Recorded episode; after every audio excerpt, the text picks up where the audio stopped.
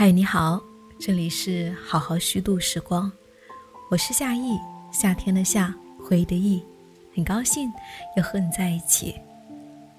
在美国，有一位传奇的女诗人，艾米丽·狄金森。在四十八岁的时候，她选择一世隐居，选择自己，然后将门紧闭。那么今天，来跟你分享。他如诗般的一生。艾米丽·狄金森的母亲诺克罗斯·狄金森热爱巴黎时装，对思想不屑一顾。诺克罗斯毕业于康涅狄格女子学校，被老实正派的耶鲁毕业生爱德华·狄金森追求多年，终于接受求婚，过上了踏实而又幸福的日子。诺克罗斯曾经说过。如果家中没有一个漂亮的花园，操持家务会让他想死。他认为园艺是文化人的标志，拥有一个美丽、优雅、精致照料的花园，是女性具备高雅品味的象征。艾美丽对花园的痴迷，可能就源自于母亲的影响。一八三零年，艾米丽出生于马萨诸塞州的阿莫斯特。彼时，这一座城市只有两千六百多名居民，芝加哥甚至都不存在。而在艾米丽离世四年之后，芝加哥已经成为一个拥有一百一十万人口的大都市，而阿莫斯特的居民仍然不足五千人。狄金森是当地的名门望族，世世代代都生活在这个底蕴深厚的小城。狄金森家气势恢宏的老宅由祖父塞缪尔建造。艾米丽出生以后，在这里生活了十年。后来，祖父在羞愧和屈辱中，将这一处宅邸变卖给新房东，但他们仍旧和新房东一同住在这片屋檐之下。狄金森一家住在西侧，房东一家住在东侧。每次艾米丽在走廊上遇到对方，都像撞到鬼魂一样惊恐。1855年，艾米丽的父亲爱德华。重新买回了故居，这一次没有外人了。砖面漆成了香草黄色，百叶窗涂成了森林绿色。修缮房屋的同时，父亲还加建了一间玻璃温室。后来，艾米丽在这里种下了许多奇花异草。艾米丽对兄长奥斯丁有着爱羡交织的情感。奥斯丁不仅拥有着男性特权，而且作为父亲的继承人。偏想着父亲的宠爱，在艾米丽写给奥斯汀的信中，清楚地显示着两个人既有深厚的感情，又是竞争对手的关系。父亲称赞奥斯汀的作品胜过莎士比亚，这令艾米丽既震惊又羞愧。在要求女性恭敬顺从的年代，艾米丽深知自己无法与哥哥匹敌。艾米丽曾在写给奥斯汀的信中赋诗一首。邀请奥斯汀逃离森林枯萎、大地无声的沉闷工作，和他一起奔向生机勃勃的花园。他在诗里面写道：“这里的花园更加明媚，绝无寒霜侵淋，永无枯萎的繁花中，我听到蜂蜜的欢快嗡鸣。快来吧，哥哥，快到我的花园里来。”从十二岁起，艾米丽就帮着母亲打理花园。在她艺术创造力最旺盛的十九世纪六七十年代，她的园艺技巧也在日臻成熟。栀子、茉莉、甜豌豆、山茶花、法国玫瑰、夹竹桃、百合、天芥菜，以及其他本土或异域花草。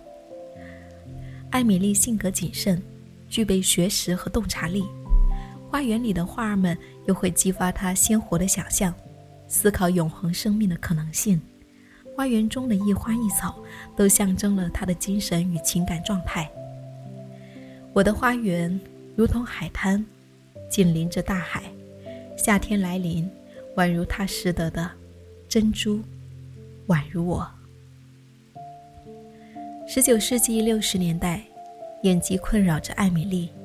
关于他眼疾的说法不一，有一种说法是眼球肌不平衡导致两眼无法保持稳定视野；另一种说法是前葡萄膜炎或风湿性虹膜炎，会因为严重的疼痛而无法见光。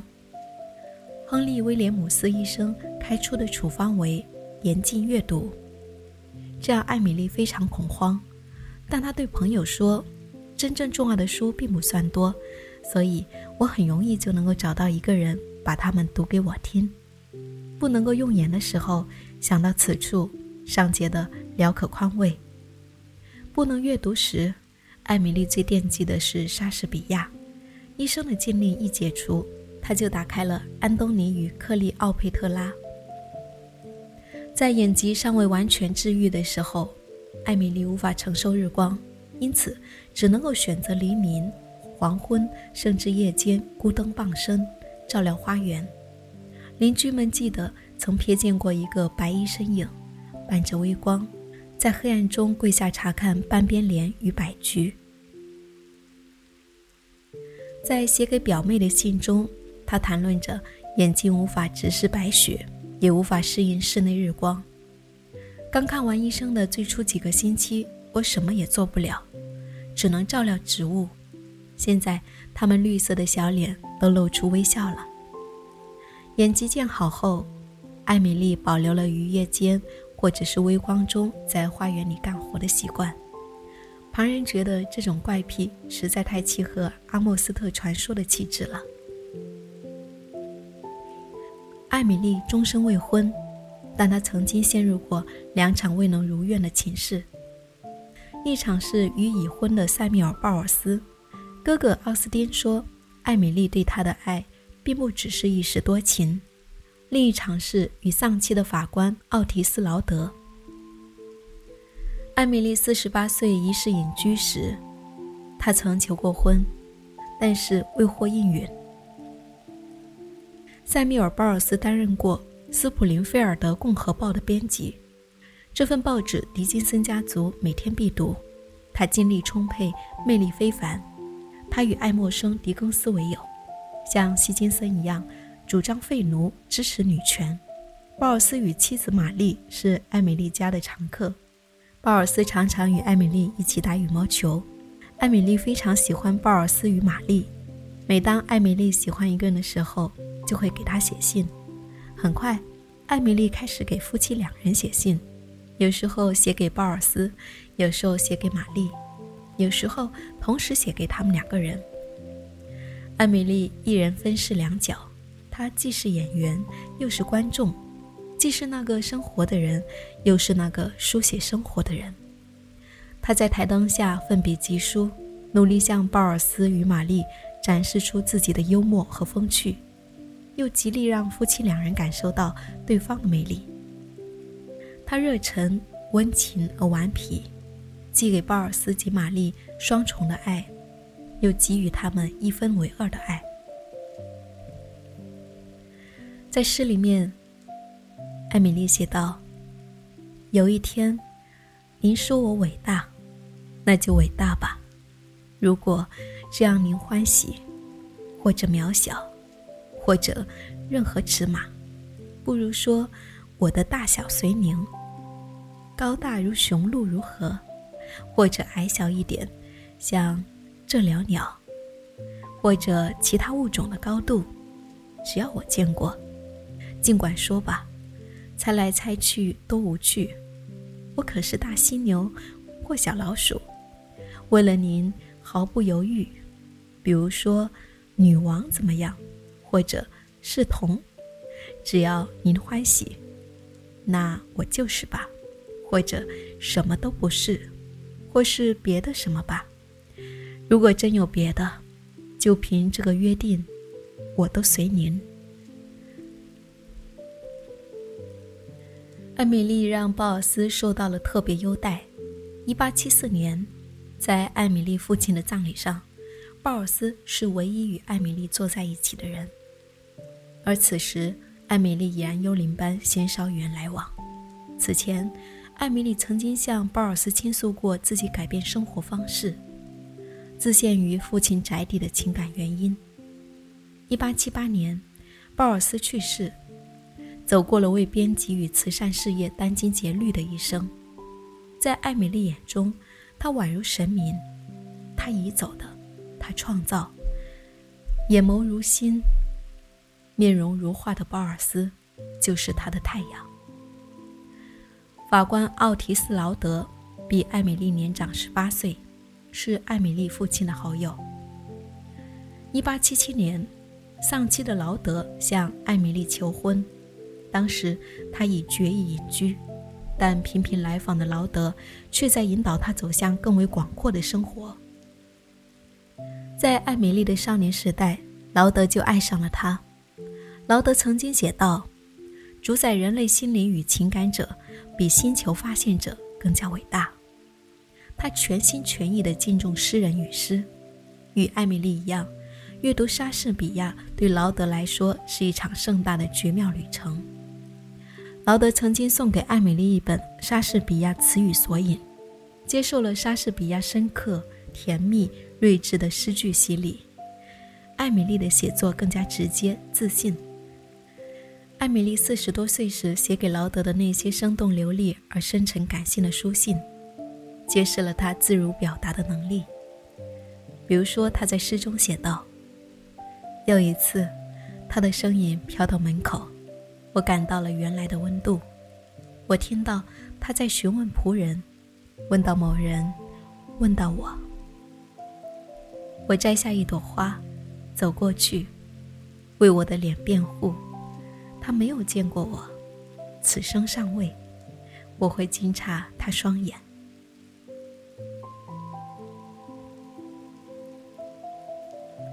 艾米丽与劳德都健康欠佳，不良的身体状况与常年隐居的生活方式都阻碍着他们的婚姻成真。